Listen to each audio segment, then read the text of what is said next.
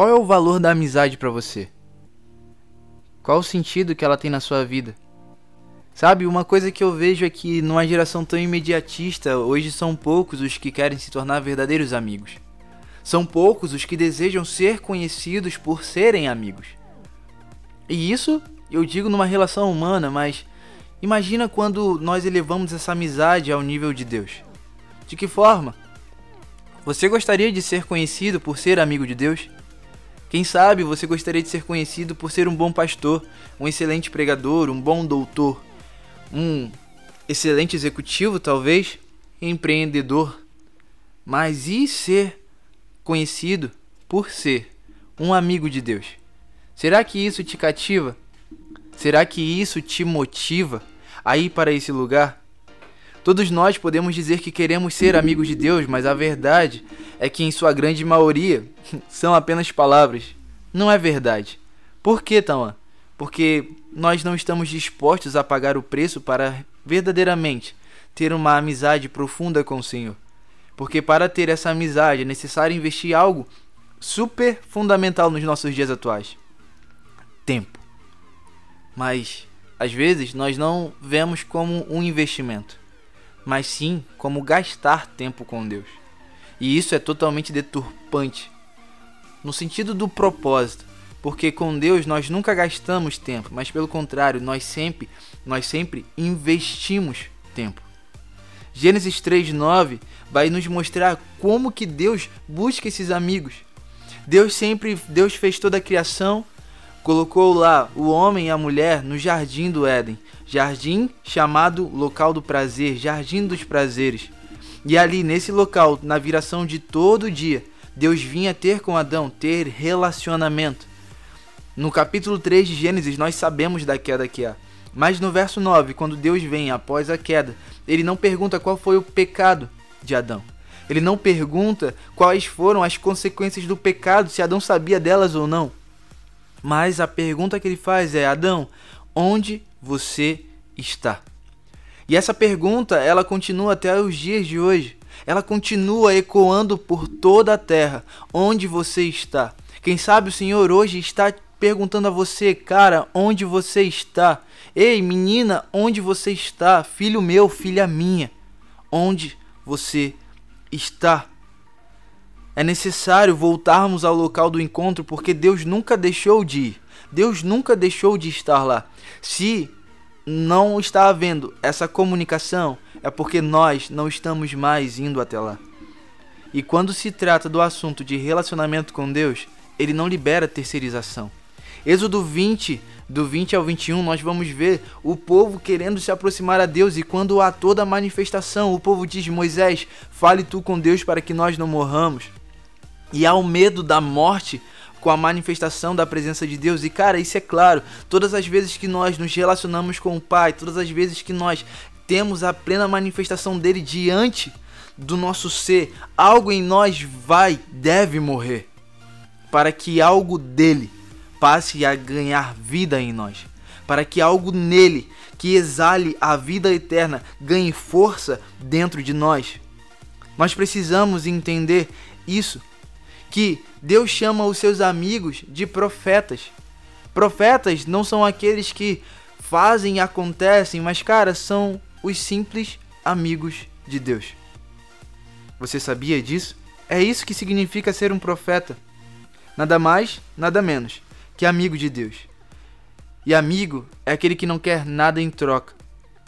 A única coisa que ele deseja é conhecer o coração daquele em que ele tem investido tempo em relacionamento. Esse é o verdadeiro amigo. E nós vemos tantos homens de Deus, tantas mulheres que desejaram viver isso. Enoque, Jeremias, Isaías. Você pode dizer, ah, esses caras são muito distantes da nossa realidade. Então, beleza, vamos para mais perto. David Wilkinson, Leonard Ravenhill, Jonathan Edwards, C.H. Spurgeon. Ah, então, ainda sou muito distante, então vamos trazer para mais perto. Pastor Gilson, Pastor Gilberlan, Pastor Alberto, Luca Martini, Leandro Barreto. É, todos esses caras têm uma coisa em comum. O que? Se tornaram porta-vozes do coração do Senhor. O Senhor confia os seus segredos, a intimidade do Senhor, são para pessoas específicas, não são para todos. São apenas para aqueles que o temem. Assim vai dizer em Salmos 25:14. E temer não é ter medo, pelo contrário, temer significa amor, cara. Temer é amar tanto aquela pessoa que você não quer entristecê-la. Temer é amar tanto aquele, aquela pessoa que você não quer de alguma forma machucar o seu coração. Então, os seus atos, tudo que você faz, tudo que você fala, está atribuído a um temor. E se nós dizemos amar o Senhor, precisamos estar fundamentados no temor do Senhor. Como a própria palavra já fala, o temor dele é o princípio de toda a sabedoria. E Amós 3,7 vai dizer também o seguinte: que certamente o Senhor Deus não fará coisa alguma sem primeiro revelar o segredo aos seus servos, os profetas, amigos de Deus. Queremos descobrir os segredos dele, mas nós não estamos dispostos a pagar o preço. As verdades, cara, do Senhor sempre serão gritadas, mas segredos, eles são sussurrados. Segredos não são falados em voz alta. É necessário estar perto, é necessário estar em silêncio, é necessário prestar atenção para ouvi-los. Segredos não são contados para qualquer um. Segredos são contados para pessoas de confiança. Será que você tem evidenciado que o Senhor pode confiar em você, os seus segredos? Isso não é cultivado e evidenciado de um dia para o outro. É necessário tempo, é necessário investimento, é necessário entrega. Saber sobre Deus é muito diferente de conhecê-lo. Quando só, quando só sabemos sobre Ele, temos apenas a informação. Mas quando nós realmente o conhecemos, aí tudo muda de figura. Por quê? Porque o conhecimento superficial, o saber sobre, gera apenas a informação, mas o conhecimento profundo, esse sim, gera a revelação. E essa revelação é o que vai fazer com que seja impresso em nós aquilo que a informação jamais poderia fazer: quem ele realmente é. E é necessário entender que o prazer do Pai está nesse relacionamento. É necessário entender o quanto o pai ama relacionamento e busca amigos.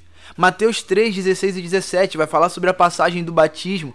E você vai saber que, cara, o ministério de Cristo, o que Cristo começou a fazer, foi só após o batismo, só após ele ter sido levado para ser tentado no deserto e ter voltado de lá.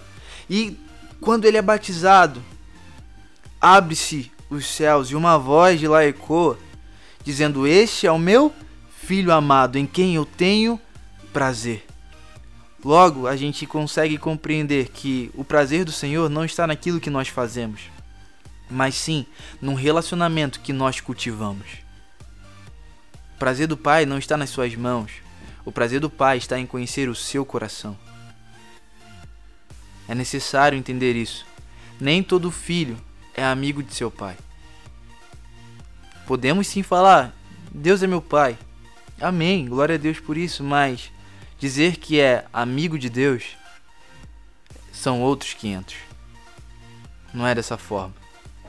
E uma coisa que eu quero muito te motivar aqui com esse papo reto é: não tenha medo de investir total o seu tempo em se tornar aquilo que de fato o Senhor tem, o Senhor tem procurado, amigos. Se torne um amigo de Deus. Se for para ser conhecido, que seja por sermos amigos de Deus.